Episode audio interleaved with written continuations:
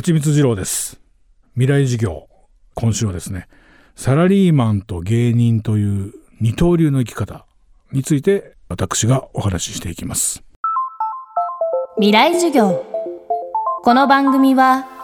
Think Ahead Act for Humanity 学校法人東海大学の提供でお送りします。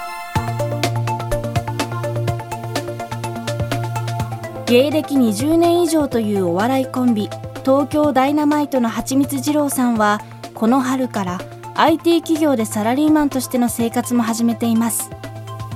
それまで経験のなかったパソコン作業の研修を受け今ではワードやエクセルといったソフトを駆使してクライアントに様々な報告書を送るようになりました。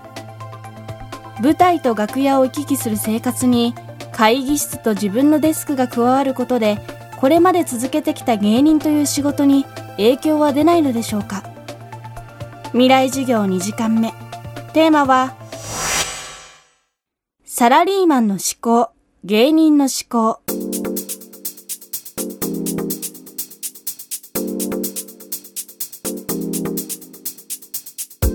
私が就職した会社はあの働き方改革を掲げてる IT 企業で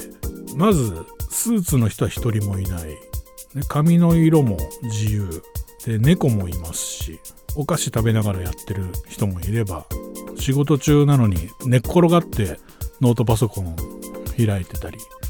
まあ、言葉遣いも厳しくはしないと。上下関係を社長が極力取り払いたい。片や芸人の方の自分は挨拶をしなくていいなんてことは絶対にないし先輩にタメ口なんかもないしだから戸惑うというよりもこれでいいのかなってちょっと心配したりはしましたけどね。でもそうなっていくのかどうなのか日本も。まあアメリカは敬語って概念ないですからマイクロソフトの会社なのでそうしてるのか分かんないですけどこれが働き方改革ということで進んでいくのがいいことか悪いかは分からないですね。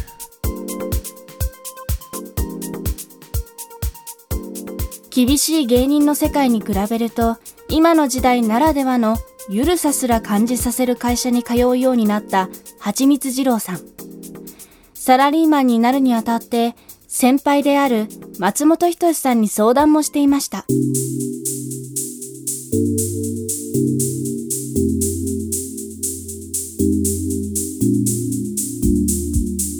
松本さんに報告した手前、まあ、心配してたんですよ。サラリーマンの思想思考になっていかないかと。がっつりサラリーマンやって今までと同じような面白い発想っていうのはできるのかっていう心配をされてたんですけどまあそこは絶対に面白いの持っていきますという話はしました松本さんには。入社3日目で緊急事態宣言が出てテレワークでねリモートになりましたけどちょっとうちの w i f i の都合で映像をつけるとちょっと時差が出たり止まったりするんで音声だけでやってるんですけど向こうが先生が喋ってる時にお菓子が食べれるかとか今度バカウケとか歌舞伎揚げとか音が鳴るお菓子が食べれるかとかそういうチャレンジをしてみて最終的にはそばまで行きましたから。そばを食べてもバレないっていうテレワークでどこまで。だからまあそういう楽しみ方後になんか話せって言われた時に芸人として話せるような部分もあの作ってはいってますけど。給料だけでなく芸人の糧であるネタも得るようになったサラリーマン生活。はちみつ二郎さんの新たな生き様は周りの人にも影響を与えています。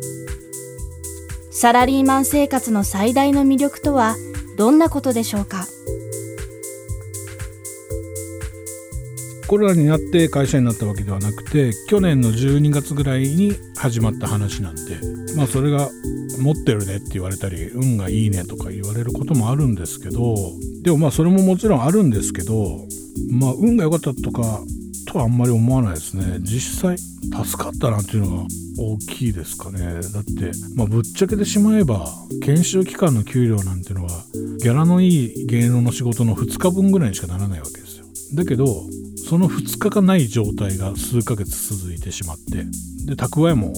ないですからね。私はもう10年間で1億円使ってしまいましたからしかも豪勢に遊ぶわけではなくて居酒屋やエコノミーの旅行なんかで1億円ぐらい使ってますから。ですからまあ助かったなというのが一番ですけどまあそれが運がいいと言われればそうかもしれませんけど。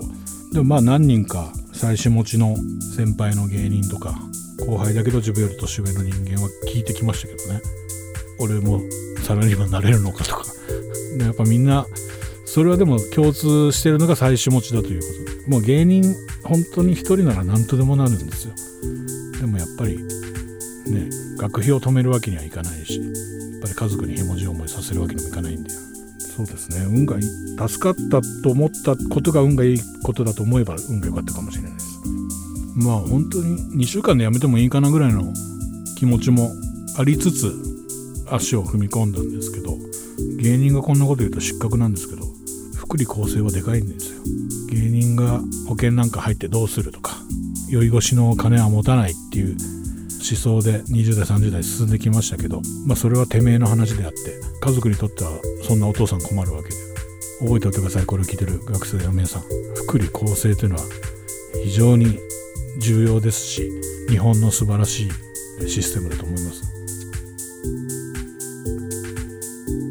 未来授業。今週の講師は芸人でサラリーマンの蜂蜜二郎さん。今日のテーマはサラリーマンの思考芸人の思考でした。明日は近年の働き方として注目されている2つのことについて考えます。